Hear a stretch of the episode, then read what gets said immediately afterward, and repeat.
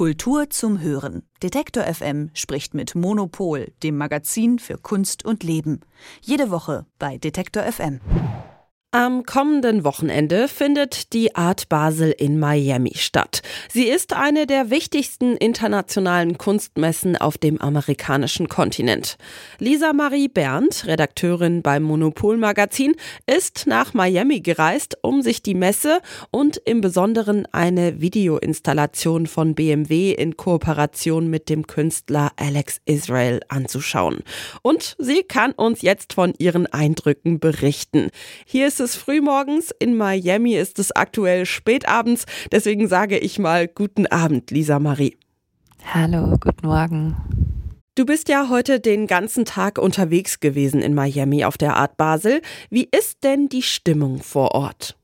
Ja, die Stimmung ist gut. Man merkt auf jeden Fall, dass es die glamouröseste der vier Art Basel Messen ist und das zeigt sich nicht nur an den Messebesuchern und Messebesucherinnen, die extravagant gekleidet sind und sich über die nächste Beachparty unterhalten, sondern auch an der Kunst selbst. Also in dem Jahr sind ja 277 Galerien vor Ort mit Werken von über 4000 Künstlerinnen und Künstlern und bei der Auswahl, die man zu Gesicht bekommt, wenn man über die Messe läuft, kommt sehr schnell ein gewisser Miami-Geschmack durch. Also ist alles ein bisschen größer, bunter, glitzernder und auch großformatiger als normalerweise üblich. Klingt ja schon mal sehr besonders. Du bist mit BMW vor Ort und hast dir die Videoinstallation Remember in Kooperation mit dem Künstler Alex Israel angeschaut. Was sehen wir denn da in der Videoinstallation? Genau, die Arbeit ist in der BMW Lounge installiert, die sich in der Collectors Lounge befindet. Es ist eine halbkreisförmige Lounge, in im Zentrum fast schon raumfüllenden von Alex Israel gestalteter BMW i5 steht. BMW kollaboriert ja schon seit Jahren mit Künstlerinnen und Künstlern und hat auch zum Beispiel von Jeff Koons und Julie Meritou schon Autos gestalten lassen. Der von Alex Israel gestaltete i5 ist aber sehr, würde ich sagen, dezent gehalten, vor allem von der Farbgebung her, die so vom hellblauen ins Orangene changiert und so sehr stark an Sonnenauf- oder Untergänge erinnert eigentlich so die für Alexei Israel typische Farbgebung, die sich auch in seinen Airbrush-Gemälden wiederfindet, für die er bekannt ist. Zusätzlich sind dann an den Wänden sieben Screens installiert, alle in der Form seines Profils, also seines Profils inklusive der für ihn typischen Sonnenbrille. Und darauf sind Kamerainhalte zu sehen, also Fotos und Videos, die von künstlicher Intelligenz gesammelt, gefiltert, komponiert und choreografiert werden. Das waren jetzt bei der Preview zunächst Kamerainhalte von Alex Israel selbst, aber die Videoinstallation ist partizipativ. Heißt, im Anschluss werden auch die Besucherinnen und Besucher gebeten, der AI Zugriff auf ihre Kamerainhalte zu gewähren. Und daraus entstehen dann immer wieder neue Foto- und Videozusammenschnitte. Es sind also nicht nur Alex Israels Erinnerungen, die im Laufe der Messetage immer und immer wieder zu sehen sind, sondern die Besucherinnen und Besucher sind auch eingeladen, ihre eigenen Erinnerungen zu teilen. Und hierfür muss man einen QR-Code einscannen, eine App downloaden, die Zugriff auf die Kamerainhalte erhält, die dann mit Hilfe von künstlicher Intelligenz editiert und gefiltert werden, sodass beispielsweise keine anschlüssigen Inhalte zu sehen sind und daraus entsteht dann perfekt zur Musik choreografiert ein circa zwei Minuten langer Foto- und Videozusammenschnitt aus dem eigenen Leben. Du hast ja jetzt schon ein bisschen was zu Alex Israel gesagt. Vielleicht kannst du da noch mal ein bisschen drauf eingehen. Wer ist Alex Israel? Was macht seine Kunst aus? Alex Israel wurde 1982 geboren und lebt und arbeitet in Los Angeles. Er ist Künstler, Schriftsteller und Designer. Und sein Werk, was Malerei, Skulptur und Mixed Media Installation umfasst, weist oftmals Referenzen an die Kultur und die Bildsprache seiner Heimatstadt Los Angeles auf. Es gibt da beispielsweise die von mir schon angesprochenen Airbrush-Gemälde mit abstrakten Farbverläufen, die so an den Himmel über Los Angeles erinnern.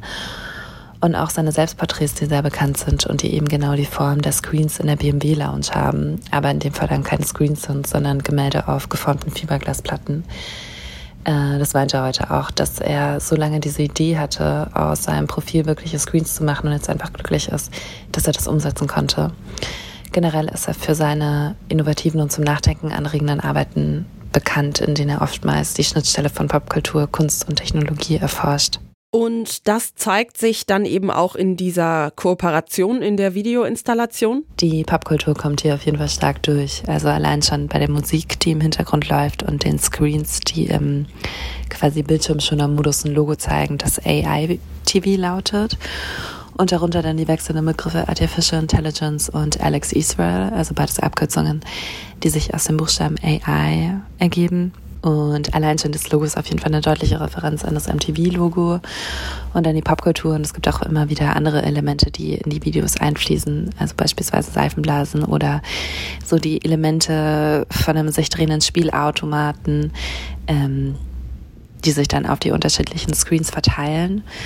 Und auch Kunst und Technologie kommt hier eben deutlich zusammen. Also einerseits in Form des Autos, was selbst auch komplett elektrisch ist und sehr viele eingebaute AI-Funktionen hat. Ähm, beispielsweise unterschiedliche Moody wie sportlich oder relaxed, die sich auch ähm, dann an Farbveränderungen im Inneren des ähm, Autos zeigen, je nach Stimmung oder das Feature, dass wenn man am Steuer sitzt und anfängt, eine Textnachricht äh, auf dem Handy zu tippen, ähm, einen anschreit, dass man damit aufhören soll.